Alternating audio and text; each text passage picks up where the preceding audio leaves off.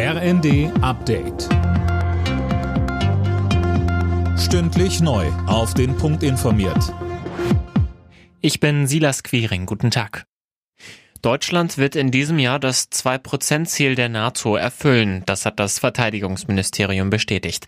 Heißt konkret, 2 Prozent der Wirtschaftsleistungen werden ins Militär gesteckt. Das Bundeswehr-Sondervermögen von 100 Milliarden Euro ist da anteilig mit eingerechnet. Verteidigungsminister Pistorius sagte, Die entscheidende Frage wird sein, was passiert ab 28, wenn das Sondervermögen aufgebraucht sein wird. Darüber zerbrechen sich jetzt die Haushälter den Kopf und das ist auch notwendig. Aber mit welchem Modell und mit welchen Einnahmen Einnahmestrukturen das gewährleistet werden kann. Das ist aber heute noch zu früh, das zu beantworten.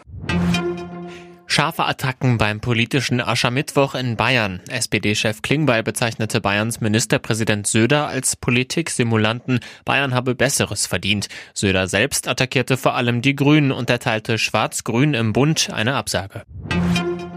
Die Ampelparteien kommen bei zwei Gesetzesvorhaben weiter nicht auf einen Nenner. Es hakt nach wie vor beim Demokratiefördergesetz und auch in Sachen EU-Lieferkettengesetz gehen die Vorstellungen der drei Parteien weit auseinander. Sönke Röhling. Ja, beim Demokratiefördergesetz muss nach Ansicht der FDP eine Extremismusklausel eingefügt werden. Jeder, der Geld vom Staat haben will, muss sich klar gegen Antisemitismus, Islamismus sowie Rechts- und Linksextremismus bekennen, so die Forderung. Die Gespräche zum EU-Lieferkettengesetz sind dagegen offenbar endgültig gescheitert. Auch hier stellt sich die FDP quer, weil es für kleine und mittelständische Unternehmen unzumutbar sei, so Justizminister Buschmann. Er stellt inzwischen auch das deutsche Lieferkettengesetz in Frage. Die deutschen Kinos stecken weiter in der Krise. Im vergangenen Jahr wurden knapp 96 Millionen Tickets verkauft. Das waren immer noch fast 20 Prozent weniger als vor Corona.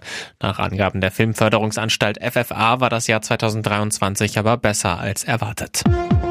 Alle Nachrichten auf rnd.de